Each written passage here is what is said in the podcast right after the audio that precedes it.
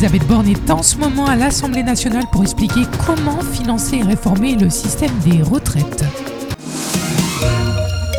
À fait, Elisabeth Borne est donc en ce moment à l'Assemblée nationale pour expliquer comment va-t-elle financer et réformer le système des retraites pour atteindre un équilibre en 2030. La Première ministre a parlé de progrès social. Elle confirme un départ à la retraite à 64 ans et une durée de cotisation allongée à 43 ans. Elisabeth Borne à l'Assemblée nationale ce 10 janvier, nous l'écoutons. À compter du 1er septembre, l'âge légal de départ à la retraite sera relevé progressivement de trois mois par an pour atteindre 64 ans en 2030. Nous serons donc à 63 ans et trois mois à la fin du quinquennat. Parallèlement, nous n'irons pas plus loin que les 43 ans de cotisation prévus par la réforme Touraine pour partir avec une retraite à taux plein, mais nous atteindrons cette cible plus vite en passant à un rythme d'un trimestre par an. Nous serons à 43 ans en 2027.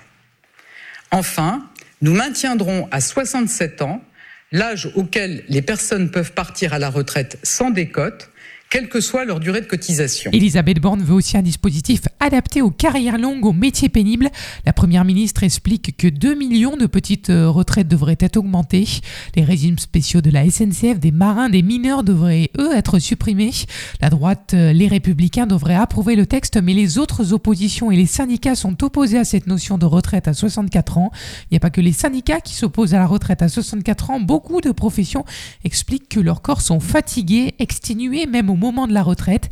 Les aides à domicile font partie de ces métiers usants. Et depuis l'île sur la Sorgue, on retrouve Sandy qui se déplace au domicile des personnes âgées à Cavaillon, Cheval Blanc.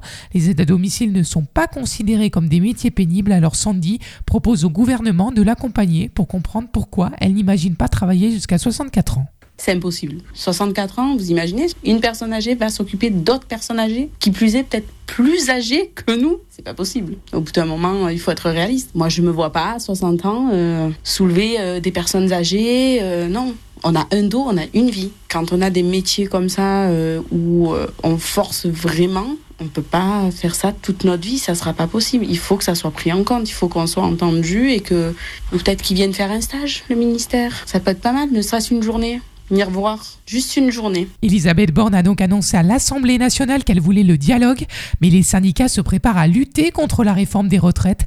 Euh, une réunion a lieu en ce moment avec huit syndicats qui composent l'intersyndicale, opposés donc à cette réforme des retraites.